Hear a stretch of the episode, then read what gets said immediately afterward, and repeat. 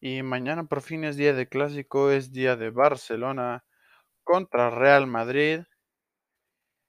Em, en esta ocasión se jugará en el, en el Camp Nou, que esperemos que tenga un aforo cuando menos importante, siendo el Barça Real Madrid. Em, y con, el, con la situación sanitaria que ya permite el tener eh, aforo lleno. También está este tema de que quieren que el Camp Nou se vea de una manera y que van a poner o que van a intentar, porque veremos si la gente responde, eh, que van a poner eh, el, el, Camp Nou algo de mm, va, mm, Barça por siempre, Barça para siempre, algo así en catalán. Y, bueno, esperemos que, el público apoye, que el público, el público anime al equipo, que hace mucha falta. Evidentemente está el riesgo no solo de que el Real Madrid eh, gane, sino que se dé un paseo. El Real Madrid eh, realmente no está, no es un equipo que uno vea y sienta que es imbatible, no es así. Eh, sin embargo, pues, al final es, es, un clásico y en un clásico puede pasar lo que sea.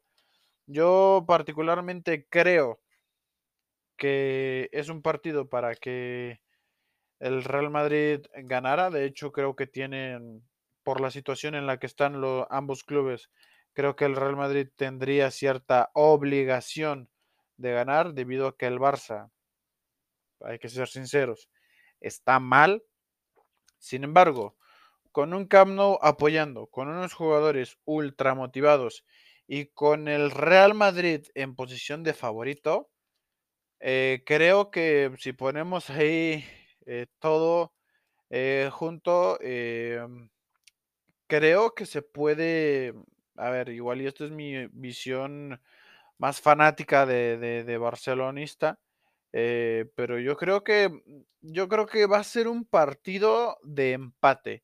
Y diría empate con pocos goles. Diría un 1-1, 2-2. Eh, así siento el partido. No lo sé. 1-1 o 2-2. Eh, desde luego, hablando de manera un poco más objetiva y menos fanática, desde luego el Real Madrid tiene muchas papeletas para, para ganar no solo porque están en una dinámica mejor, sino por el hecho de que el, el Barça mismamente es un, equipo que, a todas luces es endeble anímicamente. Con esto me refiero al hecho de que es un equipo que, que anímicamente en tema de actitud se desmorona muy rápido, eh, que tiene muchos fantasmas de pasado, que en fin, que es un equipo que es fácil de, de destrozar mentalmente, eh, porque se autodestruye. En, en, mi opinión, en lo, que, en lo que yo veo del Barça, es un equipo que, que se autodestruye mucho. Que a poco que las cosas no van poco bien y tal, es un equipo que mm, diría que no sabe sufrir del todo. Eh, me parece que, que, que, de esto ya desde hace unos años el Barça viene siendo un equipo que, desafortunadamente eh, es un equipo que no es competitivo a, nivel mental debido a que apenas cae el primer gol mm, se suele venir abajo. Es cierto que ahora con jugadores nuevos eh, que vamos teniendo, esta situación no es tan visible como lo podía ser quizá antes. Sin embargo, sigue siendo una sigue siendo una situación negativa en uno de los factores más importantes del fútbol, que es el apartado mental. Eh, en, ese, en ese sentido, el Camp Nou eh, creo yo que debería ser un factor decisivo. La gente tiene que, apoyar. El partido, eh, el partido en, mi horario de México es a las 9.15. Esto creo que eh, esto creo que es a las 4 y cuarto de, en horario de España. Eh, me, me parece que, me parece que sí. Creo que es a las, a las 4 y cuarto, efectivamente, es a las 4 y cuarto en horario de España. Veremos si el horario no es perjudicial. Regularmente los partidos, sobre todo el sábado, son a las 9 en horario de España. Los partidos de Champions, por ejemplo, regularmente la mayoría son a las 9 de horario de España, vaya, eh, a las 2 de la tarde aquí en México, en fin. Eh, con lo cual, eh, esperemos que a pesar de, de, un horario no tan habitual, por decirlo de alguna manera, el, Barça eh, pueda lograr un aforo eh, a favor eh, lleno. Es, al menos, hombre, igual y lleno, pues quizá no, que debería, pero, hombre, un 80% del aforo, que es domingo, que, que, el Camp Nou está en situación de, de, de, de, estar eh, dentro de, del, del, estadio. En fin, creo, creo yo que, que en ese sentido eh, el aficionado que, que, que, obviamente tiene la posibilidad de ir al estadio, pues debe hacerlo, debe hacerlo, debe apoyar, debe apoyar las, de la, las pancartas estas que quieren poner de por siempre Barça eh, y, y, todas estas historias. Eh, mmm, veremos, veremos qué pasa con, con ese tema del aforo. Le comento que el, tema de, del horario en el que es creo que puede ser un factor para que el horario, para que el estadio no esté tan lleno como, como nos gustaría que estuviera.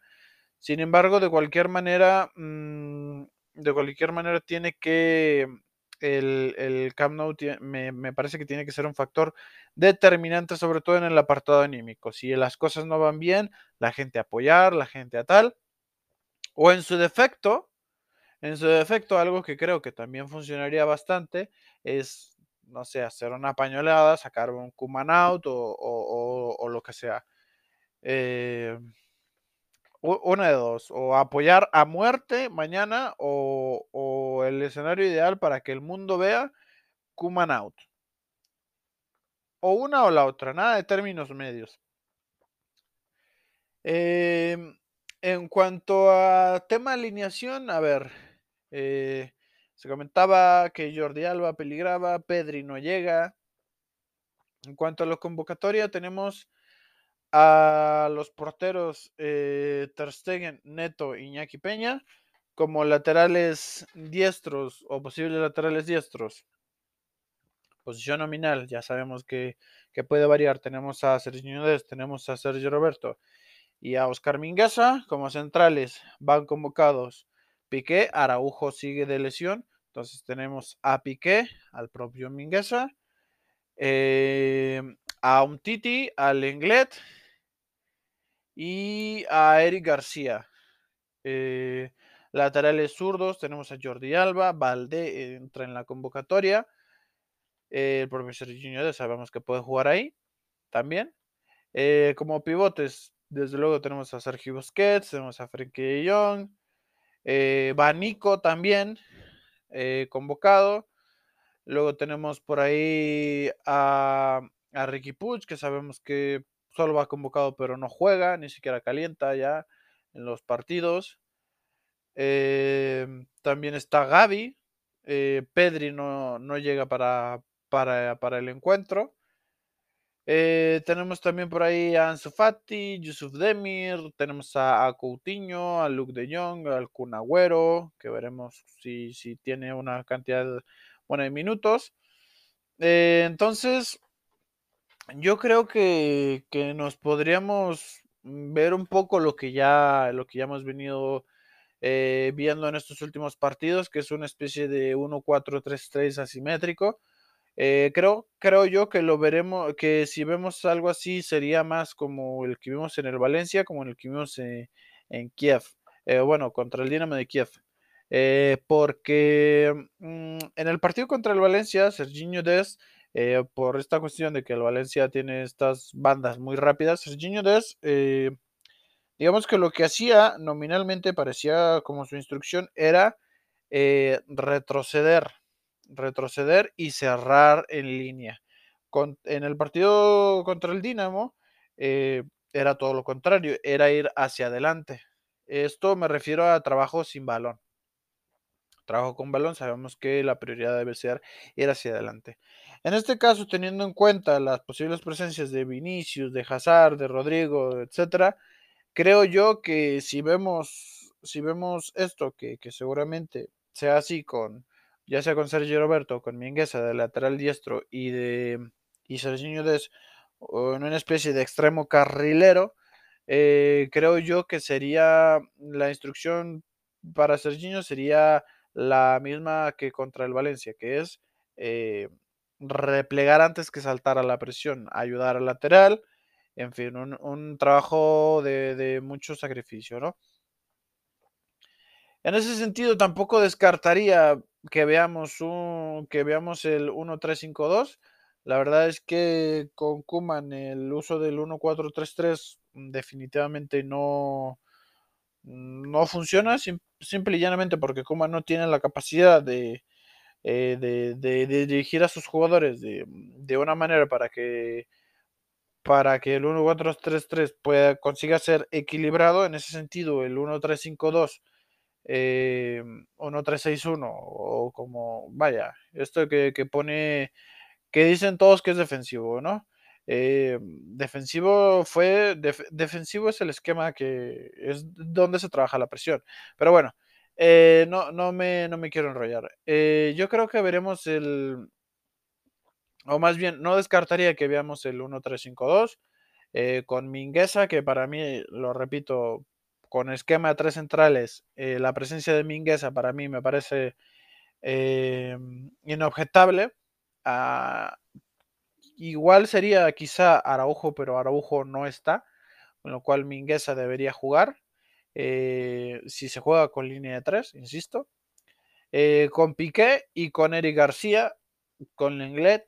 Un Titi creo que está claro que, que, no tendría minutos. Después, eh, otros titulares seguros serán, desde luego, Ter Stegen, Sergio Busquets, Frenkie de Jong, mm, Ansu Fati, Memphis, Uh, Gaby, Jordi Alba, desde luego, con lo cual nos quedaría Trastegen en portería. Eh, dependiendo de, lo que quiera hacer Kuma, podríamos ver a Mingueza ah, con Piqué, con Eric García y con Jordi Alba. Eh, Serginho Des lo tengo claro que va a jugar ya sea como lateral diestro, como carrilero en 3-5-2 o como ahí volante extremo, carrilero en una especie de 1-4-3-3 asimétrico quizá, eh, formando parte de la, línea de 3 de arriba un poco más retrasado por este tema de ayudar al lateral a controlar las subidas de los jugadores.